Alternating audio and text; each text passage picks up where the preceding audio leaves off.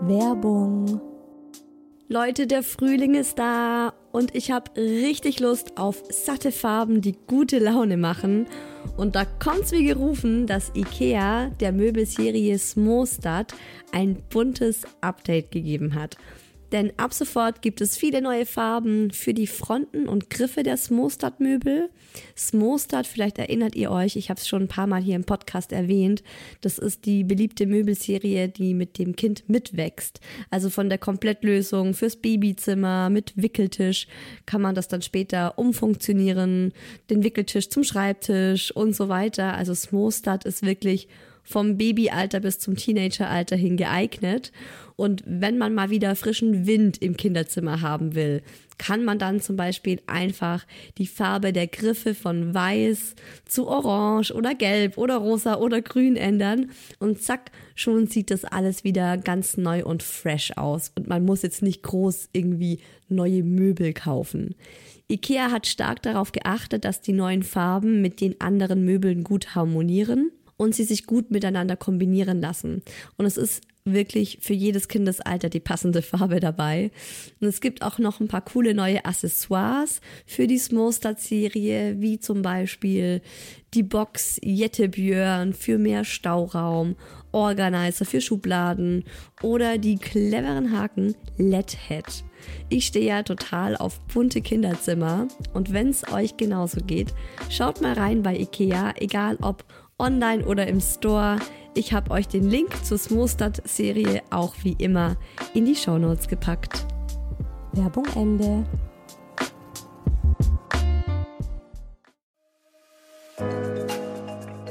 Herzlichen Glückwunsch, ihr drei. Und willkommen, kleines Wesen auf der Erde.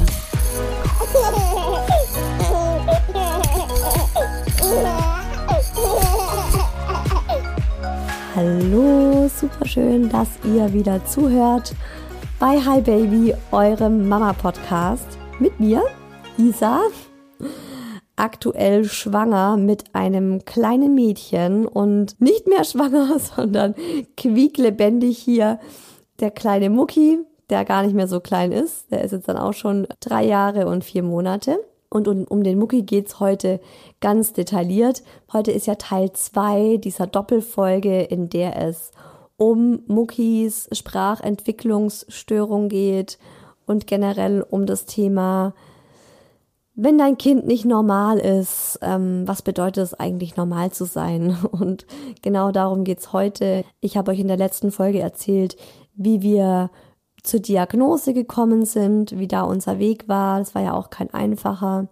Und in dieser Folge soll es darum gehen, wie wir jetzt mit der Diagnose klarkommen, wie wir als Familie jetzt damit einfach leben, wenn man so sagen kann, was für Gedanken ich mir diesbezüglich gemacht habe, wie der Mucki einfach so aktuell drauf ist und ihr hört auch ganz viele richtig tolle Geschichten aus der Hi Baby Community im virtuellen Kaffeeklatsch zu diesen Fragen. Was bedeutet es, normal zu sein? Gibt es es überhaupt? Ja, was passiert mit Kindern, die Entwicklungsverzögerungen haben? Also wirklich ähm, von ganz vielen Mamas, aber auch von Therapeutinnen, von Mamas, die zufällig auch Therapeutinnen und Logopädinnen sind. Und es sind richtig schöne Mutmachgeschichten. Also, ich habe die letzte Folge aufgehört mit der Diagnose und euch so ein bisschen erzählt, ähm, dass es auf der einen Seite einfach super war, eine Diagnose zu haben, aber auf der anderen Seite ist es einfach so, ja, auch so eine reine Gesundheitsakte, sage ich jetzt mal. Und man ist dann schnell geneigt, das Kind durch diese Diagnose oder auch davor, durch diese offensichtlichen Defizite oder Probleme, genau darauf zu reduzieren. Und ein Kind spürt das. Wenn ich diese Tiefs hatte, von denen ich euch in der letzten Folge erzählt habe, wo ich dann eben andere Eltern und Kinder gesehen habe in ihrer normalen Kommunikation und mir da einfach mal wieder ganz klar vor Augen geführt wurde, was der Mucki eben nicht kann im Vergleich zu anderen und mich das dann so runtergezogen hat, dann habe ich gespürt, dass es auch den Mucki runterzieht und dass ich ihn damit auch traurig mache und ihn verunsicher und ihm das Gefühl gebe, nicht vollwertig zu sein. Und mein Mann ist einfach extrem gut darin, wenn ich so ein Tief habe und da einfach so reingezogen werde, das Bild wieder gerade zu rücken. Er sagt mir dann auch immer, was der Mucki eigentlich alles super toll macht. Und ich habe mich ja jetzt auch wirklich viel und lang mit diesen ganzen Themen und Fragen, was ist normal, was bedeutet es, eine Entwicklungsverzögerung zu haben und so weiter, befasst. Und ja, es ist wichtig, sowas zu erkennen und auch anzuerkennen. Das ist ein schwieriger Schritt, aber es ist wichtig, damit das Kind eben auch so früh wie möglich die beste Unterstützung bekommt, weil Unterstützung ist für ein Kind einfach also ich sehe es jetzt am Mucki, es tut ihm einfach verdammt gut und er ist richtig glücklich, dass es jetzt Leute gibt, die ihm helfen und die wissen, wie man ihm helfen kann. Aber, und das ist mir ganz arg wichtig, man darf das Thema dann auch nicht zu einem ständigen Begleiter machen, wie zu so einer ständigen schwarzen Regenwolke, die man überall mit sich hinzieht und die dann so über einem hängt, ähm, dass man sich dann ständig davon runterziehen lässt, weil das ist viel schlimmer als das eigentliche Problem. Das gibt dem Kind das Gefühl, mit mir stimmt was nicht. Und wenn ihm von außen einfach dieses Gefühl gegeben wird, dann ist es was ganz Schreckliches. Und äh, das kommt nachher auch noch mal im virtuellen Kaffeeklatsch. Wer definiert denn, was normal ist und was nicht normal ist? Die Außenwelt, die Gesellschaft.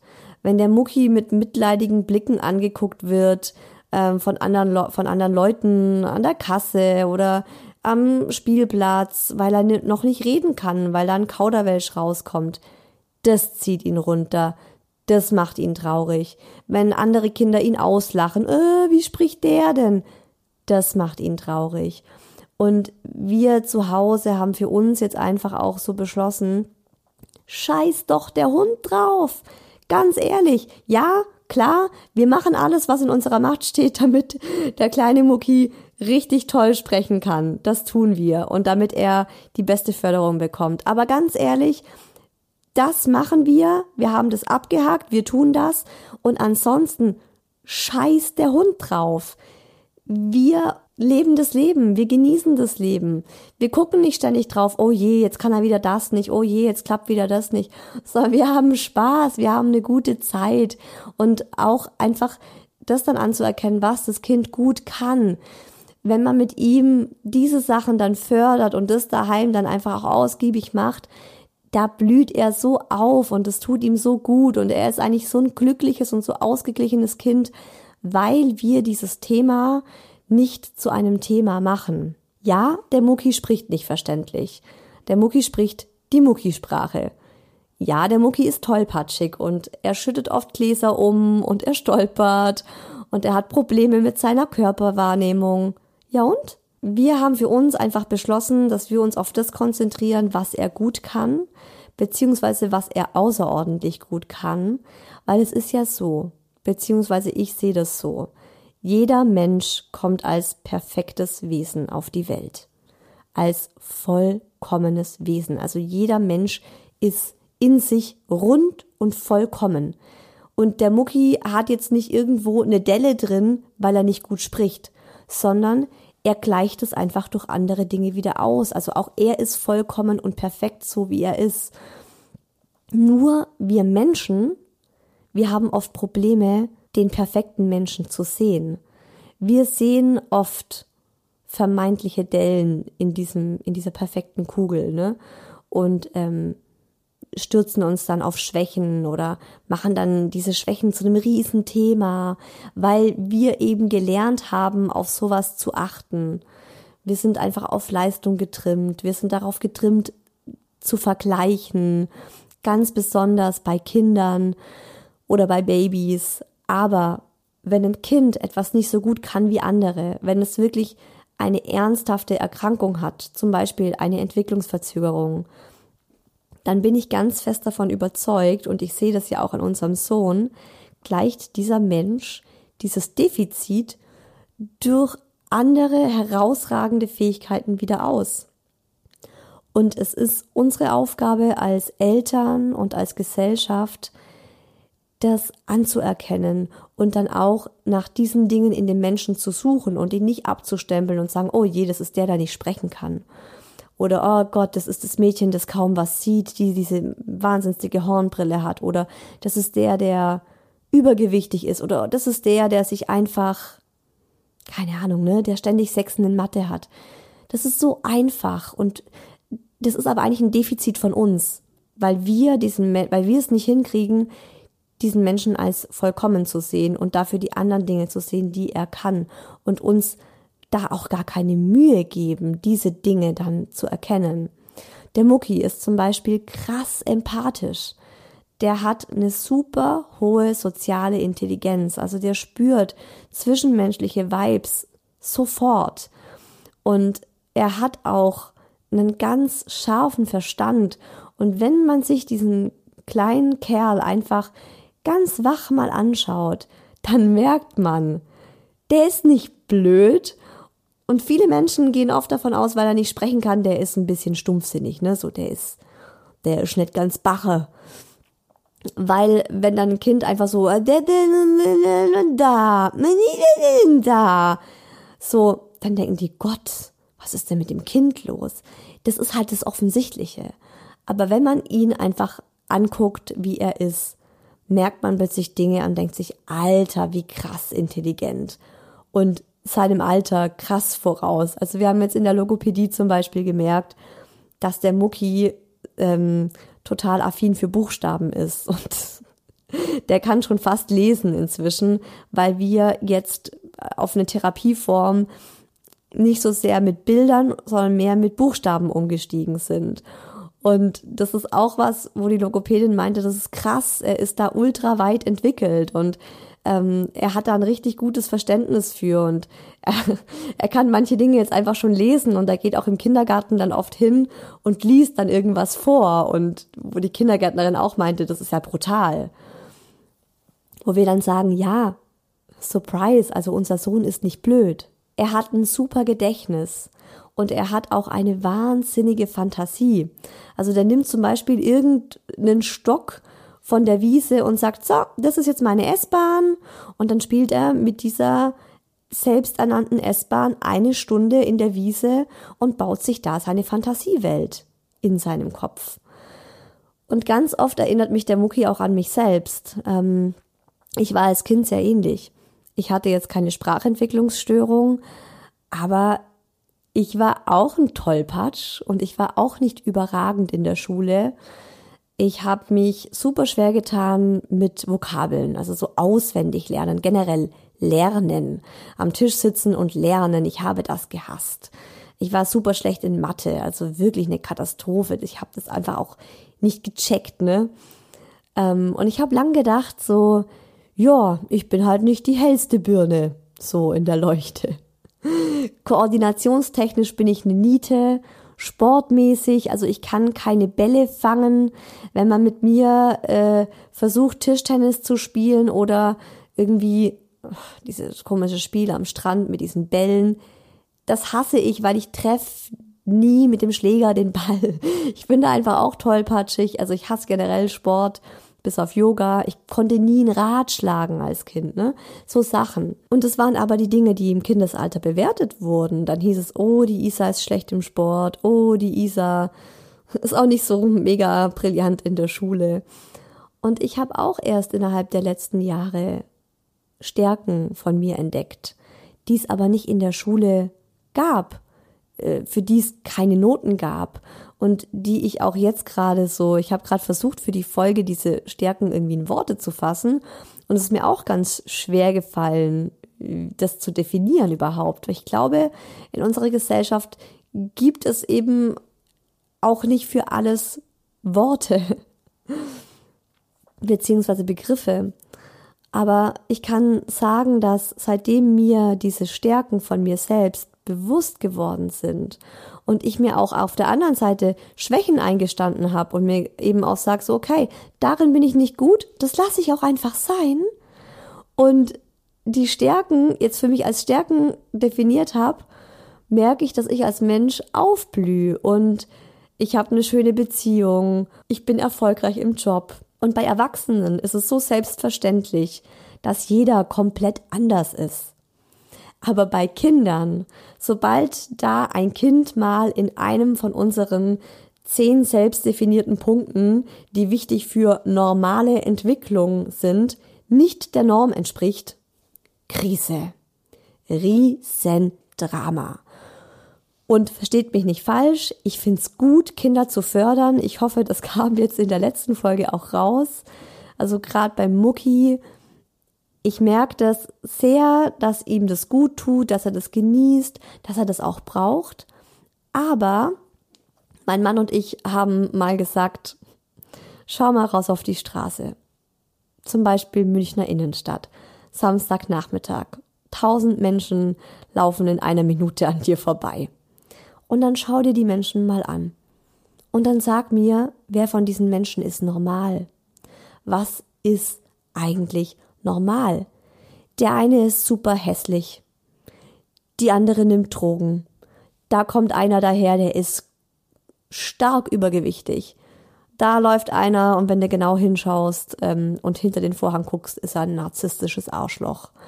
Da läuft eine und auch wenn es niemand sieht, ähm, hat sie Depressionen und ihr geht's nicht gut. Also das ist, man geht immer so davon aus, wenn das, also wenn das eigene Kind der Norm nicht entspricht, so, oh mein Gott, Riesendrama, mein Kind ist nicht normal. Aber wer ist denn normal und ist es überhaupt erstrebenswert, normal zu sein? Ich würde mich nicht als normal beschreiben. Und ja, es gibt tausend Kinder, die laut ärztlicher, entwicklungspsychologischer Definition komplett der Norm entsprechen. Ja und? Dann werden die Großen sind plötzlich die totalen Arschlöcher. Oder du machst dir als Mama ständig Sorgen, weil deine Tochter in eine Scheißbeziehung nach der anderen gerät, obwohl sie total normal ist.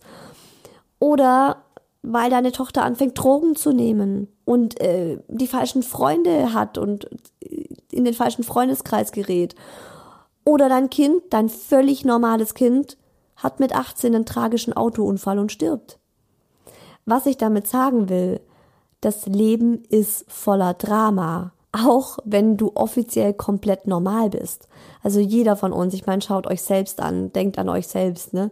Jeder von uns hat seine shiny Seite und seine Drama Seite. Das ist halt wieder, wie habe schon oft gesagt, ne, Yin und Yang. Also so ist halt das Leben. Es gibt nicht das perfekte Leben. Dass jeder sein Päckchen zu tragen hat, das äh, spüren manche früher und manche später. Und äh, unser Sohn hat halt jetzt schon mit drei sein Päckchen zu tragen. Aber vielleicht ist es, wenn er sechs Jahre alt ist, überwunden und dann hat er vielleicht eine richtig tolle Schulzeit und ich denke mir so, yeah, läuft. Wir hatten eine schwierige Phase und jetzt ist es überwunden. Man weiß es nicht, aber was ich damit sagen will ist, man darf sich dann nicht so runterziehen lassen von einer Diagnose, weil eine Diagnose ist immer auch veränderbar. Es ist wichtig, dass man daran arbeitet, aber ich finde es noch viel, viel wichtiger, dass man ein positives Mindset dem Kind gegenüber an den Tag legt, weil das ist das, was eurem Kind in Erinnerung bleiben wird oder das ist das, worauf das Kind reagieren wird. Wenn ihr dem Kind immer das Gefühl gibt, oh Gott, du Armer, ja, jetzt komm her, du bist ja eh minder bemittelt, ne, und wir haben eh so viele Probleme hier mit dir, ja, dann wird es sich ganz genau so fühlen. Aber wenn du deinem Kind das Gefühl gibst, du bist ein fucking Rockstar und es ist mir sowas von scheißegal, ob du verständlich sprichst oder nicht, du bist der Allercoolste und der Allergrößte. dann denkt er einfach, er ist der Allercoolste und der Allergrößte. Ähm, mir haben damals eure Nachrichten extrem gut getan. Also ich habe ja in, vor ein paar Folgen das ja zum ersten Mal erwähnt, dass der Mucki eine Sprachentwicklungsstörung hat, als es ganz frisch rausgekommen ist. Und ich habe wirklich eine Flut an tollen Nachrichten von euch bekommen. Und ich möchte mal ein paar vorlesen, weil ich glaube, es tut auch ganz vielen anderen Mamas gut, ähm, die sich einfach Sorgen um ihr Kind machen, wo das Kind vielleicht auch ähm, sich nicht normal entwickelt. Kleine Werbeunterbrechung. Diesmal von Otto. Die schönsten Orte sind ja bekanntlich die, an denen wir mit unseren Liebsten zusammen sind.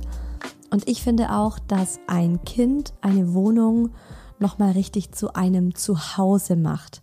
Also mir war nach Muckis Geburt, beziehungsweise auch schon davor, Nestbautrieb und so, eine schöne Wohnung, in der ich mich rundum kuschelig und wohlfühl, super wichtig, weil wir da einfach sehr, sehr viel Zeit in der Wohnung verbringen. Und das Zusammensein ein toller Ort ist, das sagt auch Otto in seiner neuen Kampagne. Und auf otto.de oder auch in der Otto-App findet ihr richtig schöne und auch nachhaltige Ideen für Familien, Sofas zum Rumtoben, Kinderbetten zum Ausruhen, wunderschön gedeckte Tische. Ach, wenn ich das so anschaue, kriege ich so Bock, mal wieder Freunde zum Abendessen einzuladen und das dann so richtig schön vorzubereiten. Also ganz egal, ob ihr eher nachhaltig und zeitlos wohnt oder individuell und stylisch, schaut mal auf Otto vorbei. Die haben tolle Marken wie Lüttenhütt. Die machen zum Beispiel ganz süße Kinderbetten oder GMK, haben super schöne Möbel, Sofas, Sessel und so weiter oder Anders wunderschöne Interior-Marke mit ganz tollen Beistelltischen zum Beispiel. Zu guten Preisen auch alles und dazu bietet Otto eben auch familienfreundliche Zahlungs-, Liefer- und Wohnservices. Den Link zur Website habe ich euch auch wie immer in die Show Notes gepackt.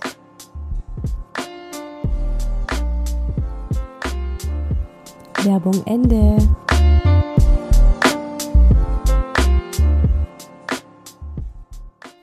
Die erste Nachricht. ist eine ziemlich lange Nachricht, aber es war eine Nachricht, die mich Rotz und Wasser hat heulen lassen. Liebe Isa, ich bin Musiktherapeutin und angehende Psychotherapeutin und habe ein paar Jahre in einer Kinder-Jugendpsychiatrie gearbeitet und später viele musikalische Früherziehungskurse geleitet.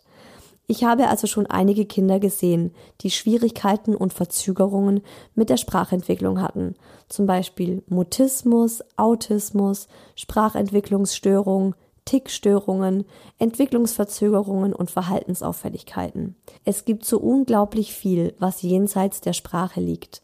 Die meiste Kommunikation spielt sich jenseits der gesprochenen Sprache ab.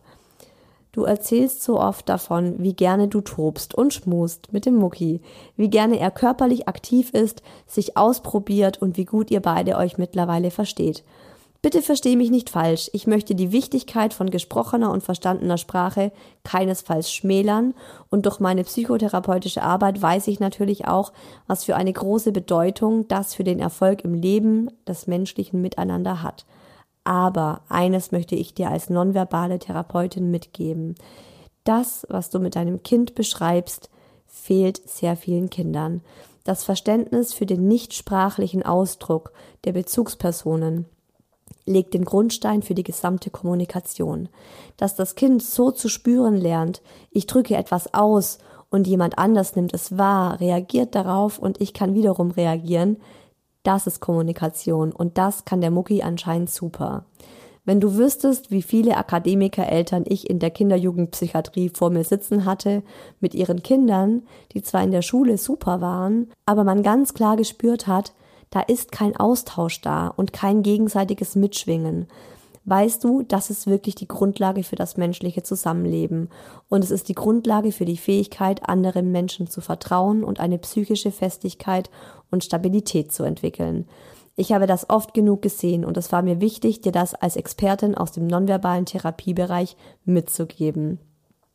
Auch wenn die Sprache möglicherweise etwas später kommt, hast du deinem Sohn das Allerwichtigste für ein gelingendes Leben bereits mitgegeben. Und glaub mir, es ist nicht selbstverständlich und ich habe hier jeden Tag sehr viele Menschen in hochqualifizierten Jobs sitzen, die sich alleine nicht verstanden und depressiv fühlen, weil ihnen das grundlegende Gefühl fehlt, verstanden zu werden. Ich wünsche mir ganz fest für euch, dass ich euch ein bisschen Mut machen konnte, dass ihr eurem Sohn den wichtigsten Baustein für ein glückliches Leben bereits gelebt habt. Bitte unterschätzt das nicht. Ja, also super schöne Nachricht. Ähm, und das auch nochmal so, ja, man guckt immer auf das, was nicht stimmt und auf das, was irgendwie nicht klappt. Und Ich habe mich auch oft gefragt, ne, habe ich irgendwie zu wenig gemacht, habe ich was falsch gemacht? Ich habe mich auch oft gefragt, äh, ja, woran liegt's? Woher hat er diese Sprachentwicklungsverzögerung? Aber wisst ihr, das bringt ja nichts. Und ähm, solche Nachrichten lenken dann eben auch den Fokus darauf, dass eben nicht alles schwarz ist. Und es tut dann manchmal auch ganz gut. Die nächste Nachricht. Ich möchte dir gerne eine Geschichte aus meinem engen Familienumfeld mitgeben. Bei einem Mädchen wurde bereits im Kindergarten eine Entwicklungsverzögerung in den Bereichen Sprache und räumliches Denken, Mathematik festgestellt. Sie wurde ab ihrem vierten Lebensjahr durch Ergotherapie, Logopädie und vieles mehr unterstützt. Nach ihrem zweiten Schuljahr an der Grundschule musste sie an die Förderschule wechseln. Ich lasse jetzt mal, um das Ganze abzukürzen, den Mittelteil weg und komme zum Happy End. Mit 16 hat sie als Schulbeste an einer Regelschule die mittlere Reife gemacht. Drei Jahre später als Beste ihre Ausbildung abgeschlossen. Aus pädagogischer Sicht, ich bin Lehrerin, kann ich dir versichern, diese Geschichte ist kein romantischer Einzelfall. Auch wenn es eine Diagnose gibt, heißt das nicht, dass das Kind wirklich langfristige Probleme haben wird. Deswegen heißt es auch Verzögerung. Das Kind braucht vielleicht etwas mehr Zeit, aber kann zum gleichen Erfolg kommen wie alle anderen. Ja, auch eine ganz schöne Nachricht. Nächste Nachricht. Ich hatte als Kind universelle Dyslalie und auch meinen Eltern wurde gesagt, es sei zweifelhaft, ob ich je eine Regelschule besuchen werde. Ich kann sagen, ich habe es. Ich habe Abitur gemacht und studiert. Ja, es war ein hartes Stück Arbeit und nicht immer einfach als Kind und für meine Eltern, in Klammer jahrelange Sprachtherapie, inklusive fünf Wochen stationärer Behandlung im Krankenhaus allein, aber es hat sich gelohnt und heute merkt man davon nichts mehr. Ich hoffe, ich kann dir mit meiner Geschichte ein wenig Mut machen. Auf jeden Fall hast du. Also ganz, ganz cool. Ist, ähm, genau solche Geschichten möchte man eigentlich hören, ne? wenn man erstmal so eine Diagnose kriegt und irgendwie auch so in so dieses negative Grübeln gerät. Nächste Nachricht. Ich arbeite als Deutschlehrerin an einer Potsdamer Gesamtschule. Kannst du dir vorstellen, dass 40 Prozent der Kinder Nachteilsausgleiche im Bereich Schreiben, Sprechen haben? Wir unterstützen jedes Kind genau nach seinen individuellen Fähigkeiten und Fertigkeiten. Manche haben zum Beispiel aufgrund von Traumata in der Kindheit erst mit acht angefangen, die ersten Wörter zu lernen. Bei anderen wurde erst mit vier eine Schwerhörigkeit diagnostiziert. Ich will dir damit sagen, auch wenn du denkst, du bist die einzige Mama mit einem Kind, das nicht der Norm entspricht, das bist du keinesfalls. Nächste Nachricht habe das Gefühl, gerade heutzutage werden Kinder so oder so verglichen und dauernd denkt man, sein Kind macht dies zu langsam oder das noch nicht, während andere dauernd erzählen, wie früh das Kind das schon gemacht hat und dies konnte und wenn das andere Kind das nicht macht, wird es mitleidig angeschaut oder die Eltern als Versager dargestellt. Und dass jedes Kind individuell ist und manche Kinder vielleicht wirklich Probleme mit manchen Sachen haben, wird absolut nicht sensibel genug behandelt. Am Ende schämen sich Eltern sogar noch dafür oder entschuldigen sich. Ja, da fehlt bei vielen, glaube ich, die Sensibilität. Das ist aber nichts, wo ich irgendwie den, den Leuten böse bin, sondern wo ich denke, ihr hattet halt noch keine Berührungspunkte damit. Klar, auch ich kenne das, dass man dann verglichen wird und eben mitleidig angeschaut wird ähm, oder eben zum Teil auch wirklich so gefragt wird, liest du deinem Kind nicht genug vor oder hast du zu wenig Zeit für dein Kind oder ja, wird es nicht genug gefördert, machst du was falsch? Also das ist natürlich unsensibel und macht als Mama macht es ganz viel mit dir, aber ich glaube nicht, dass es böse Absicht ist, sondern tatsächlich eher ähm, Ignoranz einfach. Liebe Isa, ich danke dir bereits jetzt, dass du so offen über die Diagnose von eurem kleinen Mucki sprichst. Ich glaube, dass du ganz vielen Mamas unglaublich viel Mut machst und einen großen Teil dazu beiträgst, damit grundsätzlich Themen über Abweichungen der normalen Entwicklung enttabuisiert werden. Übrigens, ich finde, das hört sich super schrecklich an. Abweichungen der normalen Entwicklung, ja. So, weiter geht's in der Nachricht. Ich selbst war von diesem Thema nur indirekt betroffen und habe es und habe erst als Erwachsene wirklich begriffen, was da los war. Bei meiner jüngeren Schwester wurde das Asperger-Syndrom festgestellt. Gezeigt hat sich das hauptsächlich in einer verzögerten Entwicklung. Dies hat die körperliche wie auch die geistige Entwicklung betroffen, somit auch das Sprechen. Als Kind habe ich den ganzen Zirkus nicht verstanden und auch nie hinterfragt, denn für mich war meine Schwester völlig normal. Sie hat halt nicht gesprochen, aber ich war ja auch eine Niete in Mathe. Ich ging halt davon aus, dass jeder seine Schwächen hat. Meine Eltern haben sie total gefördert und auf ihre speziellen Bedürfnisse Rücksicht genommen, gleichzeitig aber das Ganze nicht überthematisiert und meine Schwester nicht in eine Opferrolle gezwängt. Ganz sicher eine schwere Gratwanderung, aber ich finde, sie haben das toll hingekriegt. Sie haben immer offen darüber kommuniziert und das scheinbar Andersartige als normal dargestellt.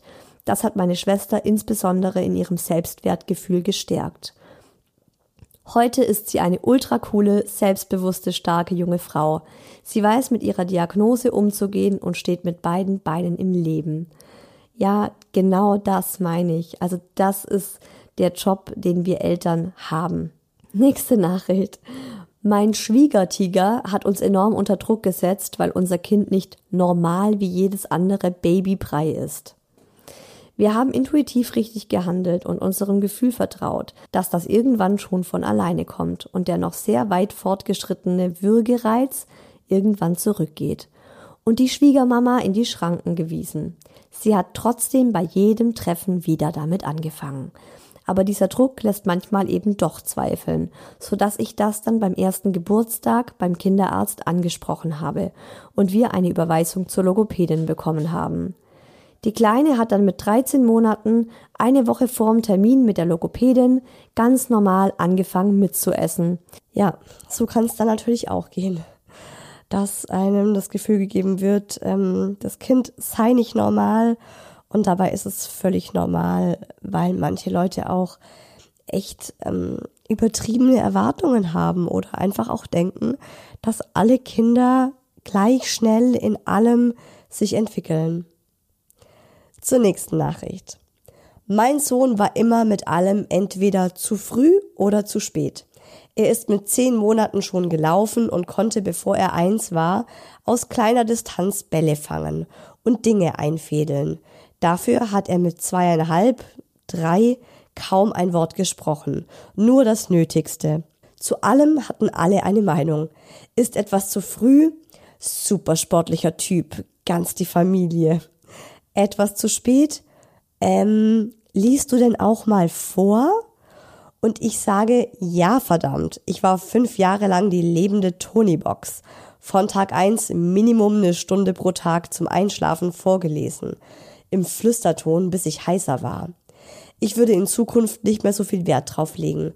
Der Zwerg ist super, vor allem wenn man ganz heimlich die anderen Kinder genauer in Augenschein nimmt. Auch da wieder volle Zustimmung meinerseits. Es ist halt, also wir sind schon eine krass kompetitive Gesellschaft. Also bei uns, gerade auch so unter Mamas oder unter Eltern, da wird schon echt mit Argusaugen auf die Entwicklung der anderen geguckt und gerade so Sprüche wie so, ja, der spricht noch nicht so viel, liest du dem auch genug vor? Alter, das ist so unangebracht, also irgendwie auch so unangemessen, sowas zu sagen oder sowas zu fragen. Liebe Isa, mit dem Thema, was, wenn Kinder nicht der Norm entsprechen, habe ich auch meine Erfahrungen gemacht. Mein Sohn wurde als sogenanntes SGA-Baby geboren, zu Deutsch Mangelgeburt. Ich hasse dieses Wort. Das ist ja auch ein, ein Unwort, oder? Mangelgeburt. Wie kann man denn sowas, wie kann man so ein Wort, wie kann man so ein Wort einführen? Das ist, sollte verboten gehören. Obwohl er an seinem ET zur Welt kam, war er winzig und brachte keine 2500 Gramm auf die Waage. Er musste deshalb viele Untersuchungen über sich ergehen lassen und wir haben uns am Anfang natürlich große Sorgen gemacht. Was mir geholfen hat, war vor allem die Gelassenheit unserer Hebamme, die uns anders als manche Ärzte, nie das Gefühl gegeben hat, dass mit unserem Kleinen etwas nicht okay wäre und uns bei jedem ihrer Besuche darauf aufmerksam gemacht hat, was er alles schon toll hinkriegt. Heute ist er knapp zwei Jahre alt und immer noch so klein und leicht wie andere Kinder mit zwölf Monaten. Aber er entwickelt sich bis auf seine Größe altersgerecht und wir sind zuversichtlich, dass er auch hier noch aufholt. Hebammen sind auch ganz tolle Menschen, finde ich. Also die haben oft einen anderen Fokus und gerade auch in der Anfangszeit, also man kann ja Hebammen auch, glaube ich, bis zum ersten Lebensjahr, also bis zum Ende des ersten Lebensjahres immer wieder mal anrufen und kontaktieren. Und ähm, dann zahlt es auch noch die Krankenkasse, wenn die kommen. Und ich finde, dass die einen oft extrem gut beruhigen können und nochmal den Fokus auf das lenken können, was eigentlich wichtig ist.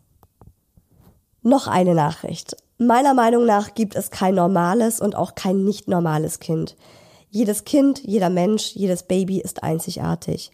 Ich habe zum Beispiel, man könnte es so nennen, ein fünf Monate altes High-Need-Baby.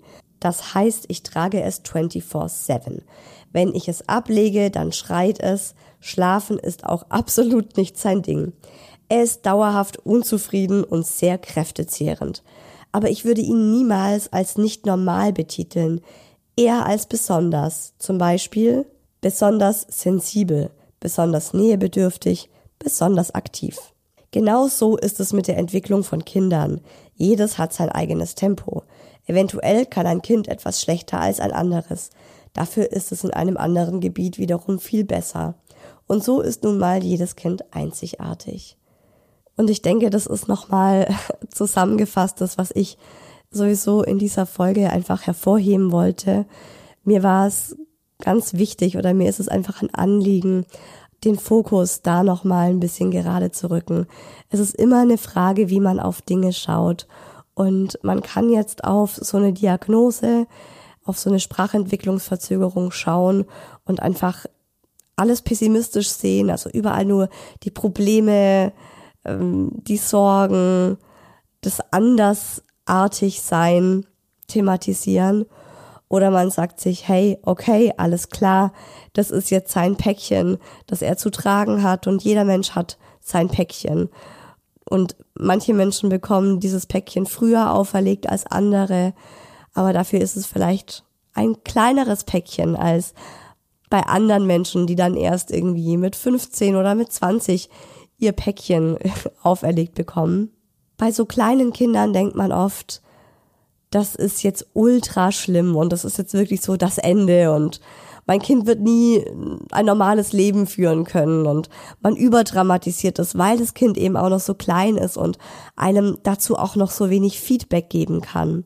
Aber mein größtes Learning seit dieser Diagnose ist wirklich, das ist eine Frage der Perspektive. Und seitdem ich das auch für mich so anerkannt habe und eingesehen habe und mir auch gesagt habe, okay, ich muss einfach die Perspektive darauf ändern und weiterhin der optimistische Mensch bleiben, der ich eigentlich bin und ihn so nehmen, wie er ist und mir immer wieder klar machen, er ist an sich, in sich rund und perfekt und ja, wir unterstützen ihn, weil Sprache natürlich ein wichtiger Punkt ist, um Freundschaften zu knüpfen, um soziale Kontakte zu knüpfen, um an der Schule teilhaben zu können. Klar, das ist wichtig, das ist ein wichtiger Punkt und wir sind da dran. Aber für uns als Familie in unserem Alltag hat es keine Relevanz, dass er jetzt nicht so gut sprechen kann wie andere Kinder in seinem Alter. Und ich wollte einfach mit dieser Folge ein bisschen mehr Sensibilität schaffen für Kinder, die nicht im ersten Augenblick genauso sind wie alle anderen in der Entwicklung, ähm, euch da einfach einen anderen Blickwinkel mal anbieten. Es ist ja auch ein Tabuthema, also viele Eltern schämen sich dann dafür, wie ja auch schon eine Mama im virtuellen Kaffeeklatsch ganz richtig gesagt hat. Und das sollten wir nicht. Also wir sollten uns als Eltern nicht schämen, weil damit befeuern wir genau wieder die andere Sichtweise, dass es was Schlimmes ist, dass es was Dramatisches ist. Es ist es aber nicht. Es ist einfach nur ein Punkt. Es ist genauso wie zum Beispiel psychische Erkrankungen. So viele Menschen schämen sich, dass sie in Therapie gehen, dass sie in Psychotherapie gehen. Und auch das ist was, was ja eigentlich also was so gängig ist, ja. Und ich denke, die Menschen, die nicht in Psychotherapie gehen, die könnten alle auch mal einen Seelenklempner vertragen. Also generell einfach ein bisschen ähm, für eine offenere Gesellschaft wollte ich so in dieser Folge plädieren. und natürlich auch Eltern Mut machen, die Kinder haben, bei denen sie so das Gefühl haben, hm, da ist irgendwas verzögert, da stimmt irgendwas nicht.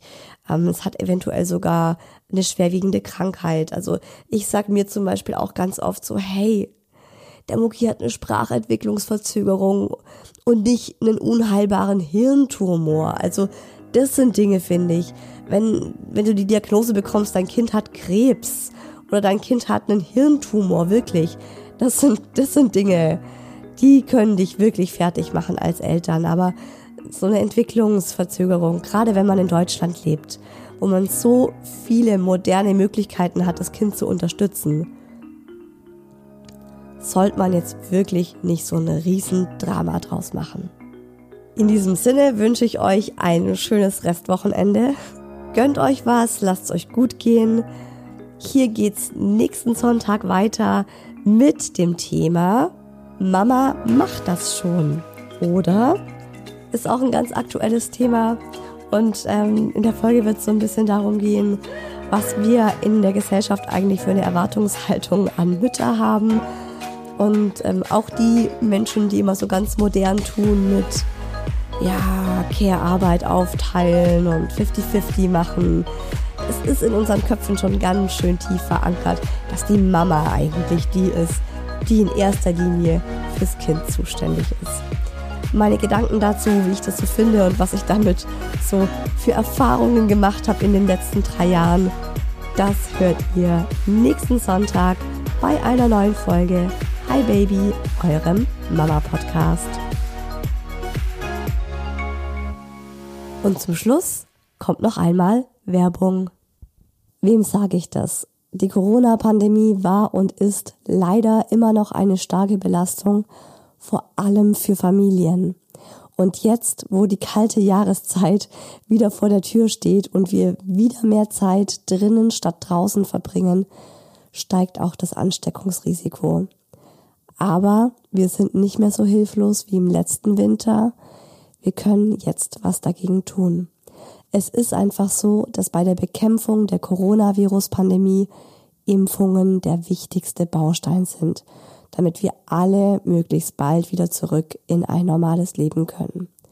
Daher, wenn ihr noch nicht geimpft seid, wenn ihr euch unsicher seid, Ängste diesbezüglich habt, informiert euch über die Impfung und zwar nicht in Social Media, sondern sprecht mit eurem Arzt, mit eurer Frauenärztin und lasst euch aufklären und beraten. Oder geht auf www.corona-schutzimpfung.de.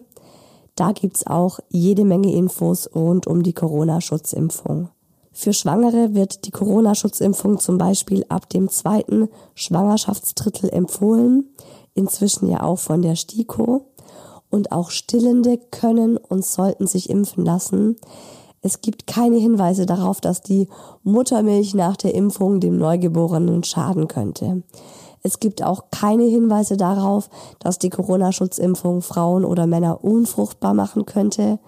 Im Gegenteil, die STIKO empfiehlt auch allen Frauen mit Kinderwunsch die Corona-Schutzimpfung, damit bereits zu Beginn der Schwangerschaft und insbesondere im ersten Schwangerschaftsdrittel ein sehr guter Schutz vor Corona besteht.